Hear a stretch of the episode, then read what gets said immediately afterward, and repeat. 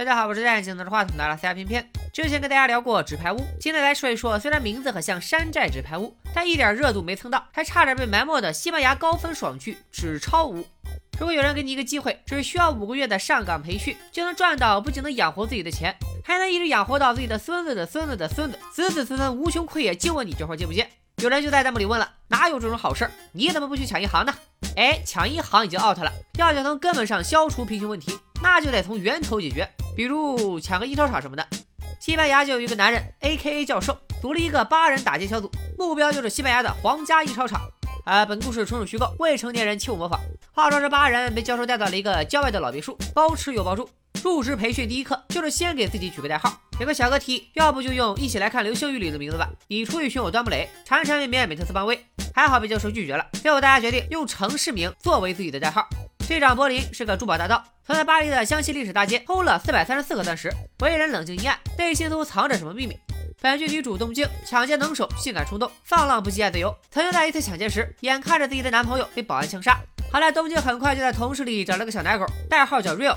乍一听像是某鸡尾酒品牌，但其实是里约热内卢里约热内卢的缩写。Real 比东京小十二岁，是个六岁就可编程的天才黑客。不过除了玩电脑和谈恋爱之外，基本生活不能自理。行动前一天晚上向东京求了婚。第四位，莫斯科实操派技术大拿，擅长使用热喷枪等各种工业设备。通俗点说，主要负责撬保险柜和挖地道。接下来是莫斯科的傻儿子丹佛，抽烟喝酒烫头打架啥都会的不良少年。他也是满腔热血的傻白甜一枚，拥有迷人的笑声。内罗毕小姐姐，伪钞姐一把手，十三岁开始做假钞，是团队的质量经理。再精细的抢劫组织也需要武力支持，所以他们还需要双胞胎打手赫尔辛基和奥斯陆来维护治安，共创和谐的抢劫环境。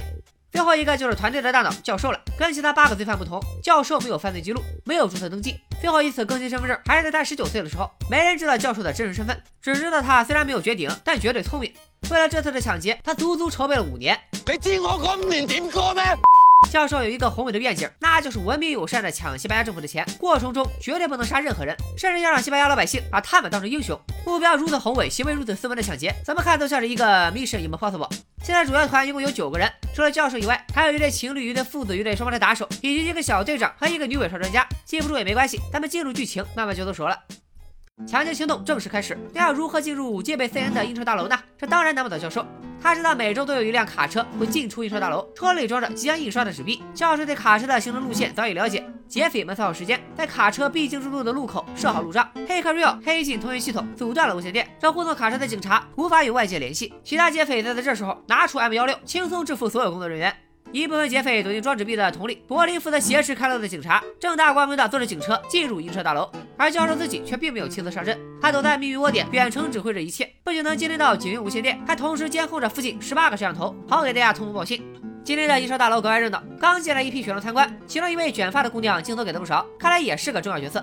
另一边，印车大楼里的工作人员对即将发生的事一无所知，安全顾问甚至还得跟他的情人刘继芬调情，直到情人说出了自己怀孕的事。所以胆小怕事的渣男，这哥们立马要撇清关系，甚至还说自己多年不孕不育，简直渣男中的战斗机，就叫他老渣吧。就在老渣和刘继芬纠缠不清的时候，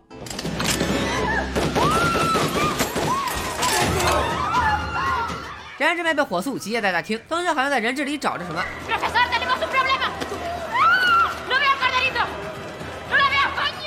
这里又不是青草原，找啥小羊羔呢？看来这个小羊羔就是之前给过镜头特写的女学生，咱们叫她美羊羊吧。美羊羊此时正在厕所，被男同学忽悠着做点没羞没臊的事。虽然守住了底裤，呃底线，但却被这个小渣男抢过手机偷拍了裸照，光速就发到了美羊羊自己的朋友圈。朋友们，这才开场二十分钟就出现了两个渣男，足以证明当今社会渣男的比例实在是太高了。队长伯利负责人质的安抚工作，进入大拿莫斯科，三下五除二就打开了金库。套娃的丹佛则收走了所有人的手机，然后开始帮着老爹一起装钱。大家各司其职，分工明确，很快就把金库里的钱打包好了。人质根本没机会按下警报，劫匪们拿了钱，已经走到了大门口。可万万没想到，此时 Real 亲手按下了警报，然后大家就坐等警察上门。警察很快到了现场，所有人被打回了大楼，并被警察全线包围了起来，成了真正的瓮中之鳖。难道教授筹备了五年的计划这么菜鸡？突歹义务，其实这一切都是教授的缓兵之计。他的目标可不仅仅是金库里的那点钱，这里可是印钞厂，只有被名正言顺的关在这里，他们才有更多的时间去印钞。不过由于刚才东京掩护 Real 心切，打伤了两名警察，队友们大发雷霆，因为教授明确规定绝对不能杀人。队长柏林进来收走了所有人的无线电通讯耳机，然后把所有无线设备全部丢进鱼缸里，这样警察就无法对他们进行监听。这时候弹幕又有人问了：那他们怎么跟教授联系呢？问得好。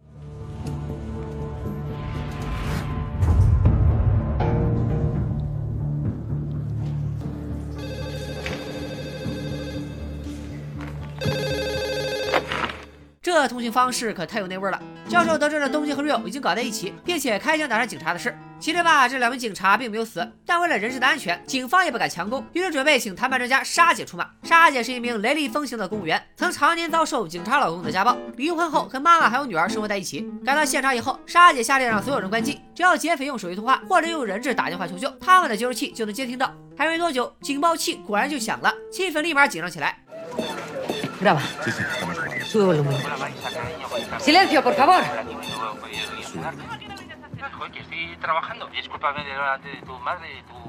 ¿Cómo que no viene? Sería una muy buena, ¿vale?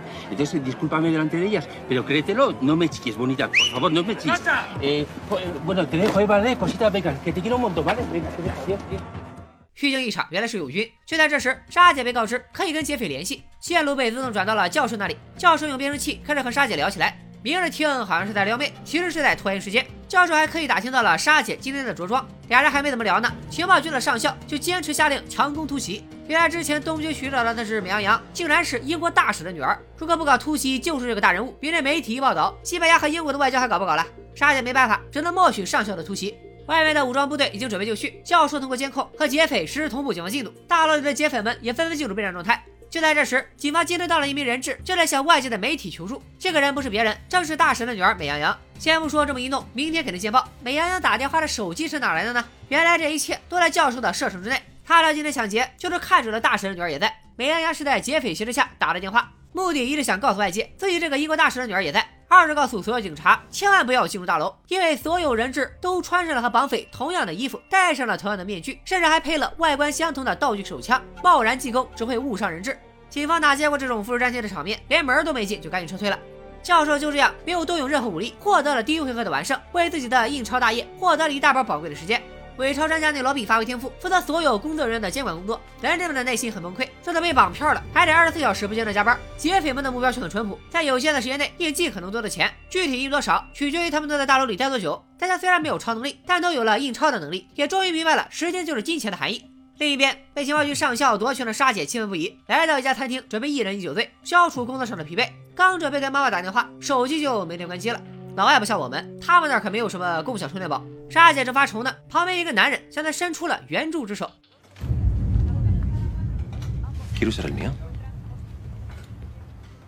沙姐似乎察觉到了什么才怪，谁会想到餐厅里跟自己搭讪的大叔其实是抢劫印钞厂的主谋呢？沙姐用教授的手机给老妈回了个电话，紧接着又给上司留了言，表示如果让情报局的上校主导绑架案，他就立马辞职。第二天天刚亮，追热点的记者们就在印钞厂门口等候多时了，争相坐着二十四小时现场直播。印钞厂里面又是另一番景象，仅二十个小时，劫匪们就印了五千二百万欧元，所有人都笑得合不拢腿。但故事才刚开始，这种得意似乎只是暴风雨来临前的宁静。队长柏林叫醒了刘继芬，表示自己昨天连夜拟了份声明，希望刘继芬能充当代表，把这份声明当众念出来。刚说完，劫匪们就拉着刘继芬出了大楼。声明内容很简单，无外乎是大家都穿着一样的衣服，警方要是不想伤害人质，就不要轻举妄动。说完，大家伙就准备撤回大楼。沙姐这会儿不在现场，由她的副手眼镜哥指挥。远处的举手推测，拿着大喇叭控制刘继芬的就是劫匪，正在请求击毙。可旁边就是眼睛瞪得像铜铃的记者们，这要是不小心打死了人质可咋整？眼镜哥只好放他们又进了大楼。记者们看这边的劫匪人质处得还挺好，坏人们也没有要使用暴力的意思，于是纷纷报道，这是一场文明、和谐、团结、友善的打劫，媒体好感度加一。大楼里，队长柏林对人质们许下诺言，只要不试图跟外界联系，不耍花招，他就会照顾大家每一天。话音刚落，就兑现了起来。为了丰富大家的隔离生活，柏林准备组织一些团建活动。他先是叫出了小渣男，就是在厕所偷拍美羊羊的男生，咱们叫他灰太狼吧。然后柏林又点名叫出了老渣，大小渣男被莫斯科老爷子带到了地下。原来他们的团建活动就是挖一个通向下水管道的洞。莫斯科一走，老渣就开始煽动灰太狼，让他去看看能不能从远处的布底下找到什么武器，以备反攻之需。果不其然，灰太狼在那里找到了汽油、弹药，甚至还有大量的塑料炸弹。这些炸弹干嘛用的？咱们先按下不表。这边一名人质出现了焦虑情绪，队长柏林说过要对人质关怀备至，干脆统计了一下大家伙都需要什么药，好让警方待会儿一起送进来。大使女儿美羊羊也提出请求，她想删掉那张被灰太狼发到自己朋友圈的裸照。柏林听后允许美羊羊录个视频，给家人报个平安，由 Real 负责跟进这件事。录完视频，Real 下意识的安慰了一下美羊羊。碰巧正牌女友东超级大肚残经路过，Real 当务之急当然是哄女票。他把美羊羊的手机放在桌上，径直向东京走去。可俩人还没聊几句，就吵得热火朝天，根本顾不上一心只想删照片的美羊羊。只见美羊羊悄咪咪拿起手机，开始删起了照片。只要大楼内有任何信号，都会被外面的警察接收到，所以警方很快就黑进了美羊羊的手机。除了能看到手机屏幕之外，他们还打开了摄像头权限。等东京吵爽了离开之后，瑞奥才发现美羊羊的小动作，可是，一切都晚了。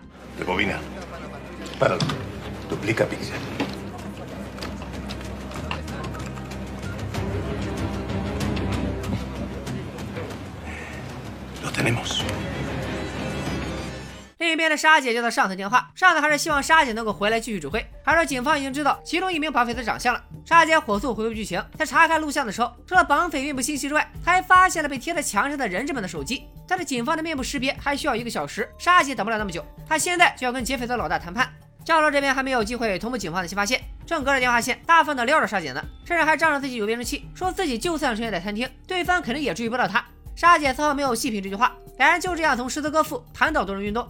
教授向警方要了食物和人质们的药，沙姐答应了，但他表示自己已经从线人那里得知了其中一名劫匪的身份。教授当然不相信，沙姐为了炸一炸对方，准确的说出了墙上贴满手机的事。教授蒙圈了，这是开播这么久以来事态第一次超出了自己的掌控。他赶紧打电话跟队长柏林确认，放手机的房间里除了绑匪自己的监控，再没有其他的设备，他们一定要找到那个通风报信的人质。柏林提议要彻底消除这种现象，必须得见点血了。这边老扎装老弱病残，成功回到大楼的大厅，坐在了刘玉芬旁边。他像是良心发现了一样，突然打起感情牌，说他一定会和刘玉芬还有肚子里的孩子组建一个幸福的三口之家，只要能出去的话。刘玉芬抓住了重点，能出去是什么意思？老扎看到有点上钩，就把地道和炸弹的事一五一十的说了。现在唯一的办法就是联系外面的警察搞突袭。巧的是，他办公室的衣服里还有一台手机。被爱情冲昏头的刘继芬立马自告奋勇要去拿手机。与此同时，警方面部识别的结果出来了，Real 算是彻底暴露。沙姐还推测，Real 在作案前肯定到英超大楼了解过警方系统，于是让手下检查安全公司的硬盘，希望能顺藤摸瓜找到其他共犯。沙姐午休时又去了那家餐厅，教授再次装偶遇，还有一搭没一搭的跟沙姐聊着案情。就在这时，一个电话打断了两人的对话，原来是眼镜哥，他告诉沙姐，那天果然不止 Real 一个人。说完就准备给沙姐发另一个绑匪的资料。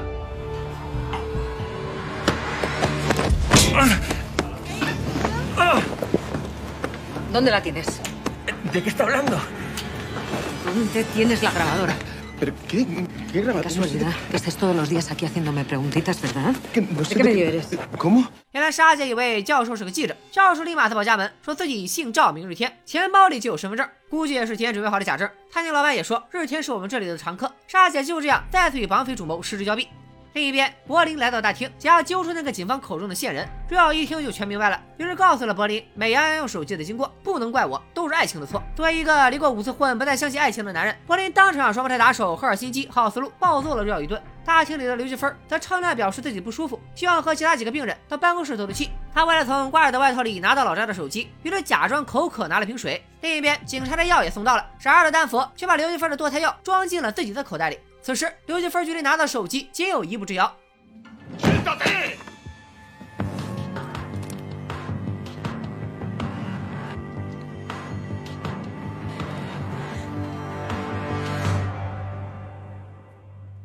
丹佛很严肃的叫刘玉芬跟自己出去一趟，气氛一度十分紧张。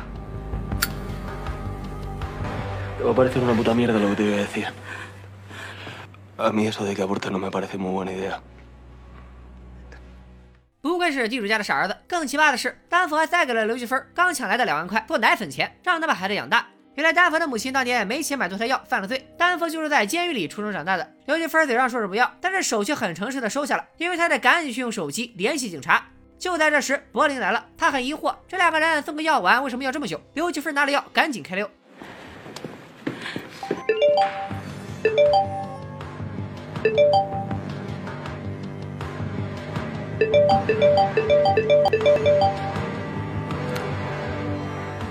这回不是要完不要完的问题了，是刘继芬真的要完了。大家还记得柏林的人生是心狠手辣吗？正好他一直想找机会杀鸡儆猴，于是决定违抗教授不杀人的意愿，让丹佛把刘继芬给办了。反正人是丹佛杀的，教授也怪不到自己的头上。丹佛蒙圈了，这一枪下去就是两条人命，但如果自己不杀掉刘积分，死的那个人可能就是自己了。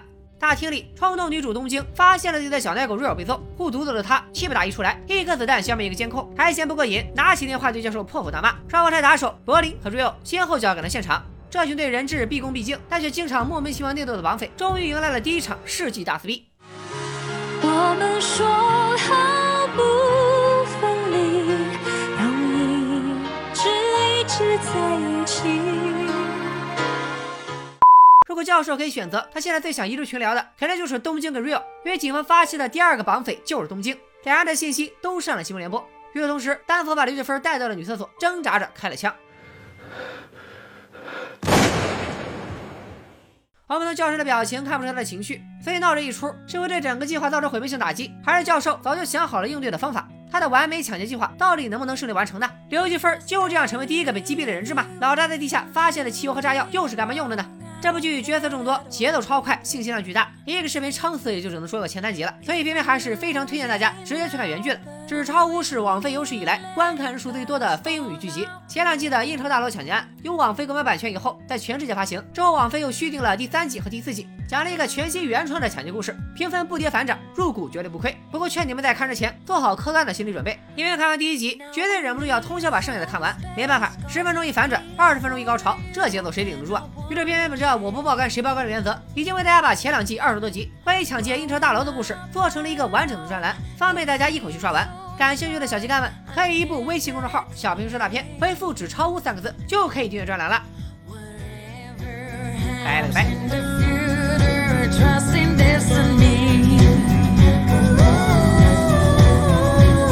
Don't try to make anything else.